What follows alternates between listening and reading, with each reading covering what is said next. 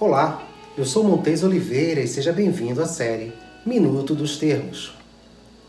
Estamos na quarta letra do alfabeto e, para representar a letra D, na comunicação fonética, devemos considerá-la como delta.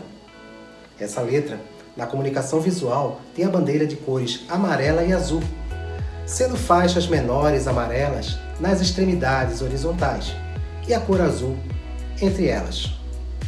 Essa bandeira significa mantenha-se afastado, estou manobrando com dificuldade.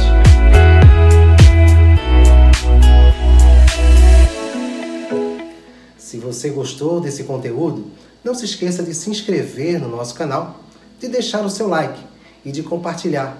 Até o próximo conteúdo. Tchau!